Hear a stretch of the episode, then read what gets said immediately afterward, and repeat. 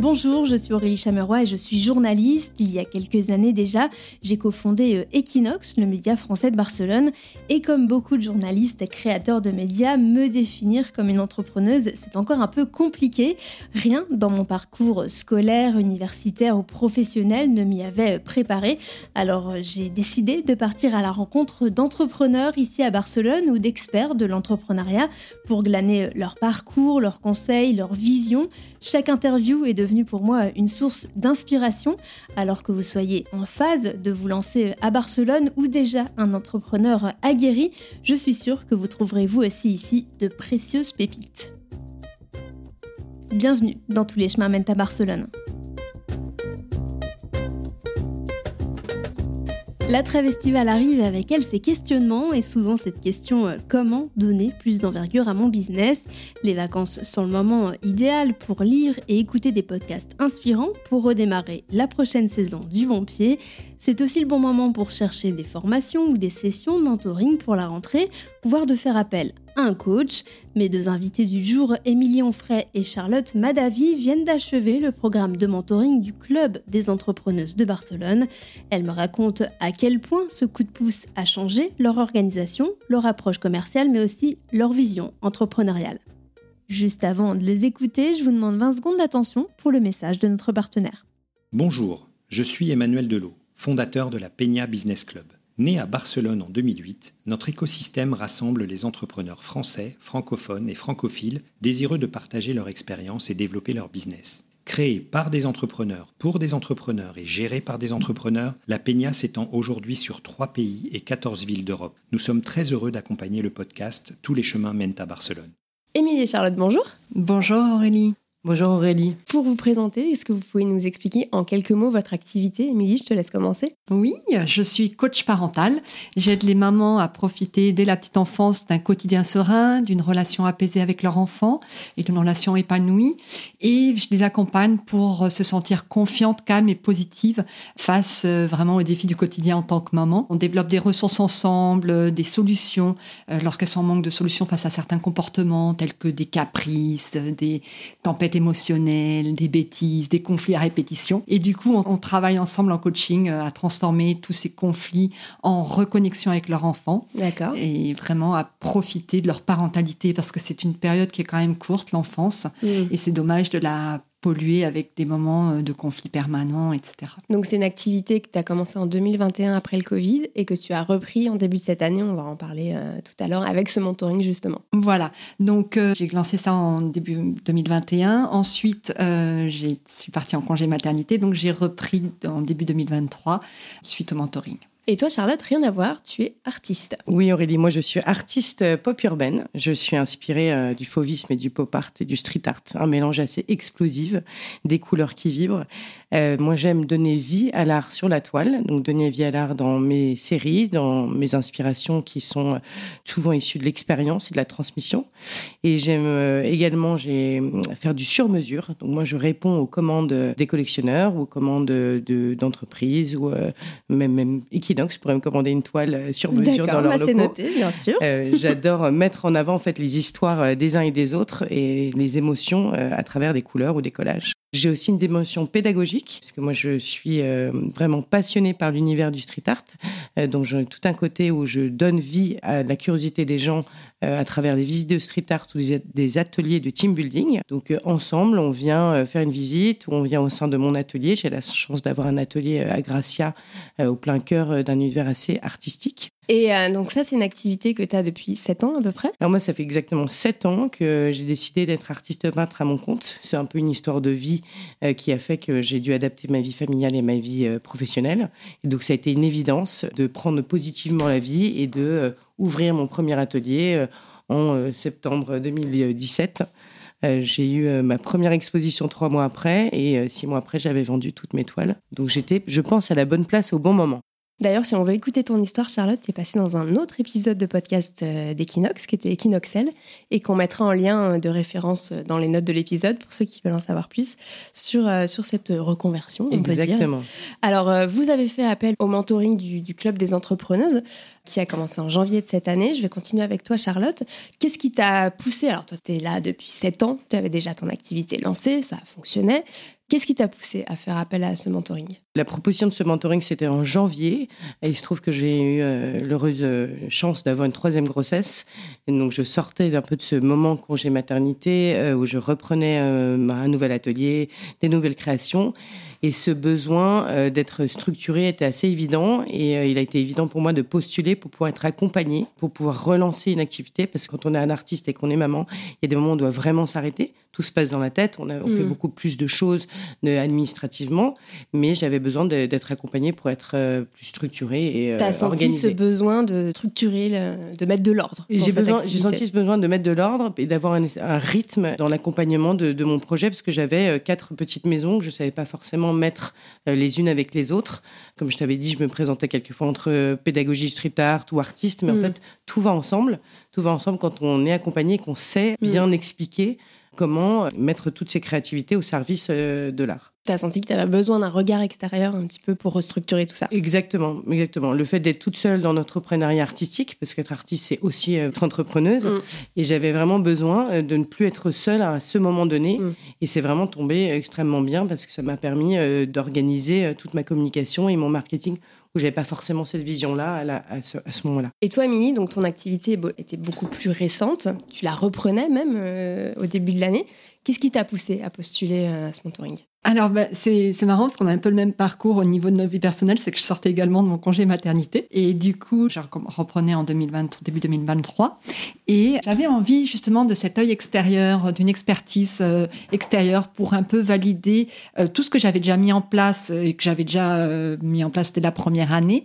Mais on travaille seul en tant qu'entrepreneur.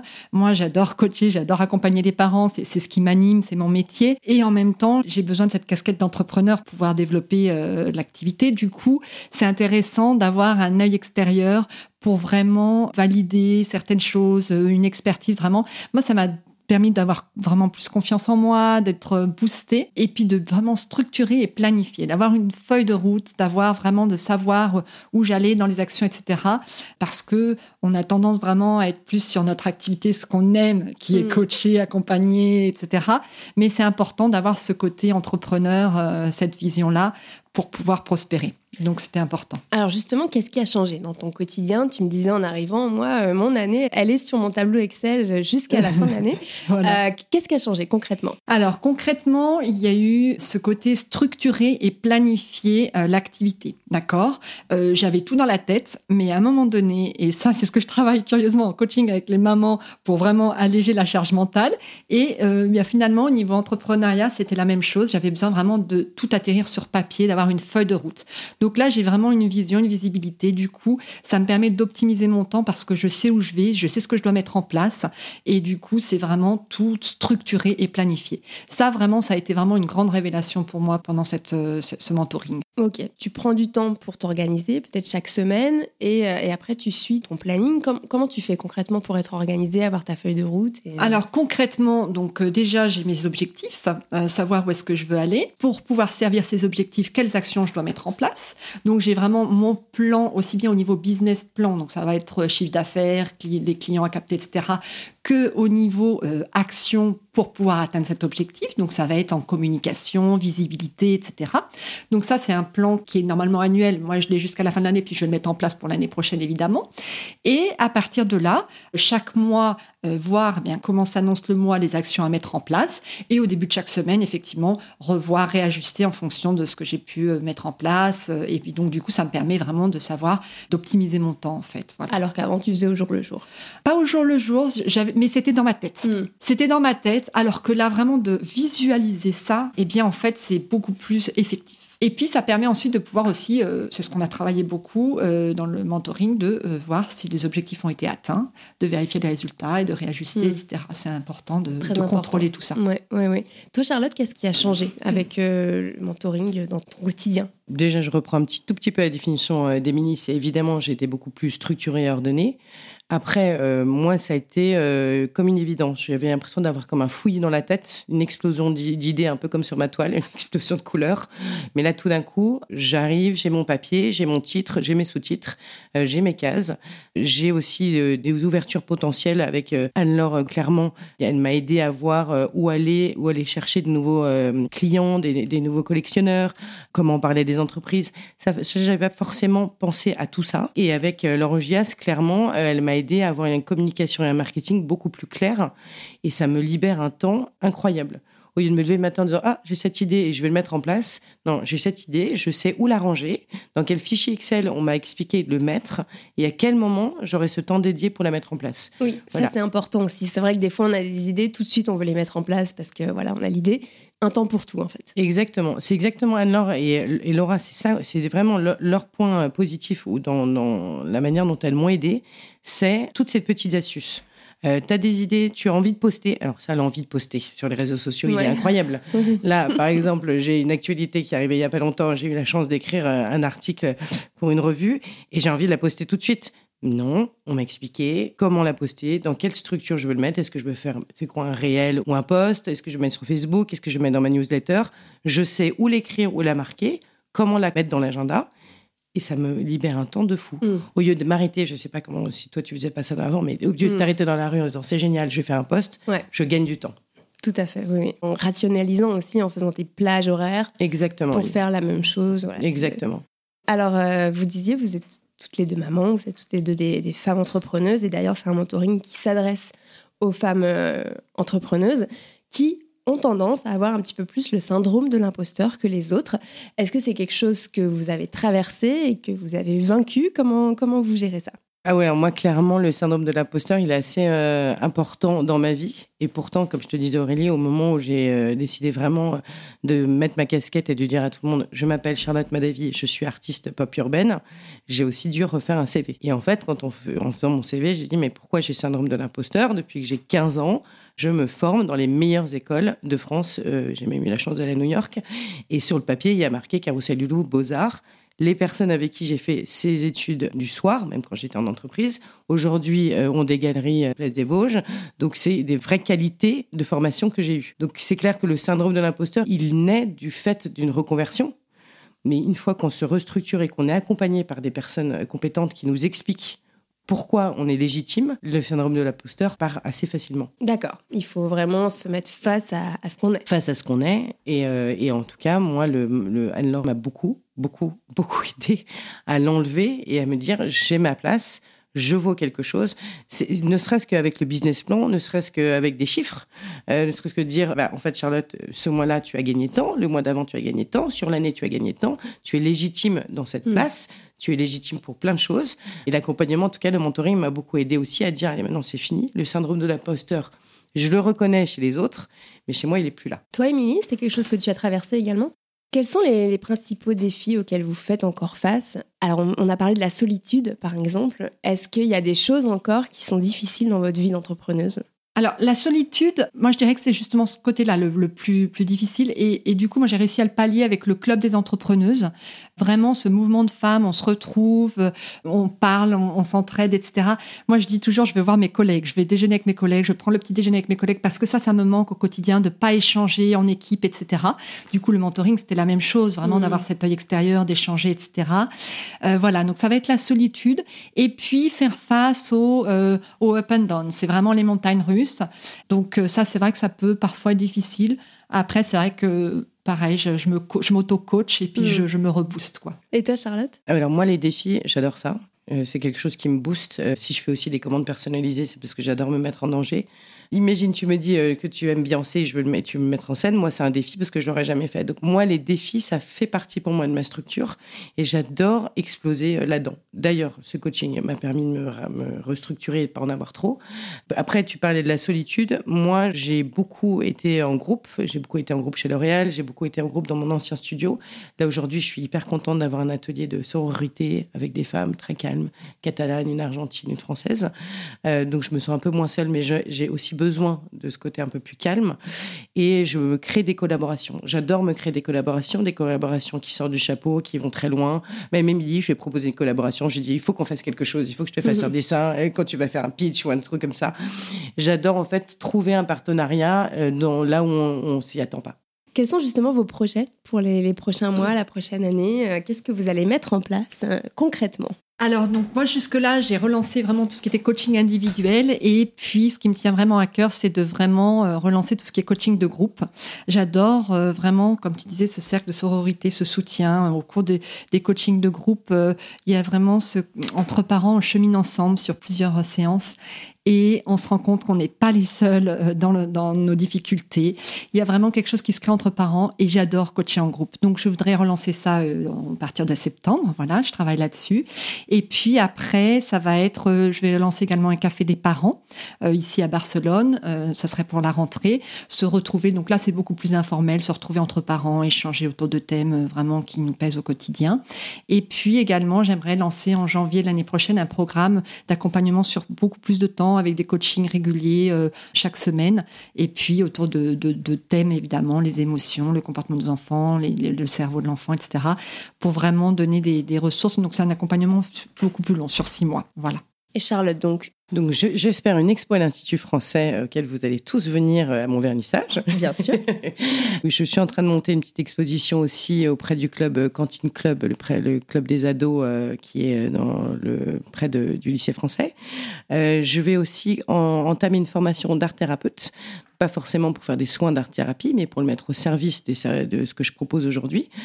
quand moi je crée euh, et que je donne vie à mes émotions, je parle vraiment de mes émotions euh, et je mets sur la toile en fonction de ce que j'écoute et ce que je ressens et ça me fait sens d'être formé et de comprendre un peu plus euh, ce qui se passe à ce moment-là.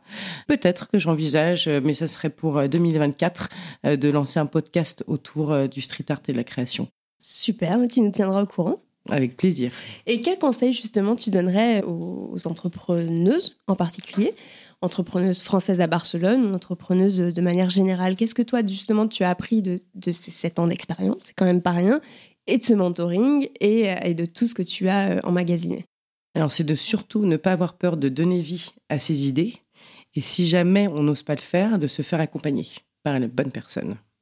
En mentoring, par exemple Ça peut être en mentoring, ça peut être en coaching, un petit peu dans la même, même chose. Ça peut ne pas hésiter à prendre une assistante. Je te racontais euh, tout à l'heure euh, l'anecdote que euh, la podcasteuse, bien dans ma vie, elle a bien expliqué que le jour où elle a pris une assistante, son chiffre d'affaires a décuplé. Donc, quelquefois, il faut oser investir du temps ou un petit peu d'argent pour pouvoir avoir une horizon beaucoup plus grande sur le potentiel de notre entreprise. Ne pas rester seul, finalement. Ne pas rester seul. Mmh. Et toi, Émilie, qu'est-ce que tu donnerais comme conseil? Je recommande la même chose que Charlotte. Je dirais, mets un coach dans ta vie. C'est-à-dire que ce soit au niveau professionnel pour se faire accompagner, parce qu'en fait, on n'est pas, notre activité, c'est pas forcément, enfin, si, ça fait partie de notre activité, mais euh, de se faire accompagner par euh, des business coachs ou par des agences de communication, euh, comme on a eu la chance pendant ce mentoring. Donc, vraiment, mets un coach dans ta vie, que ce soit au niveau professionnel, personnel, parce qu'on avance beaucoup plus rapidement, on gagne du temps. C'est un investissement on gagne du temps. sur lequel on, on reçoit beaucoup en fait. Voilà, c'est un, retour, sur investissement parce qu'en fait, on gagne en temps, vraiment. Alors, euh, la petite question euh, rituelle euh, de ce podcast, je vais vous demander quelles sont vos inspirations. Alors, ça peut être un, film, une série, un livre, quelqu'un qui vous a inspiré récemment et que qu'on pourrait partager à nos auditeurs. Alors moi, il y a le podcast Où est le beau? Euh, c'est euh, un podcast assez intéressant qui va parler euh, de l'art en général. Ça peut être une réflexion. Là, elle a sorti deux, trois épisodes sur Gaudi. Ça peut être aussi une réflexion avec une céramiste. Des univers auxquels on ne pense pas forcément, mais qui sont très riches dans ce qu'elle raconte. Et puis, je vous, je vous conseille aussi une série qui s'appelle Sur les murs. C'est une série qu'on peut trouver en replay sur TV5.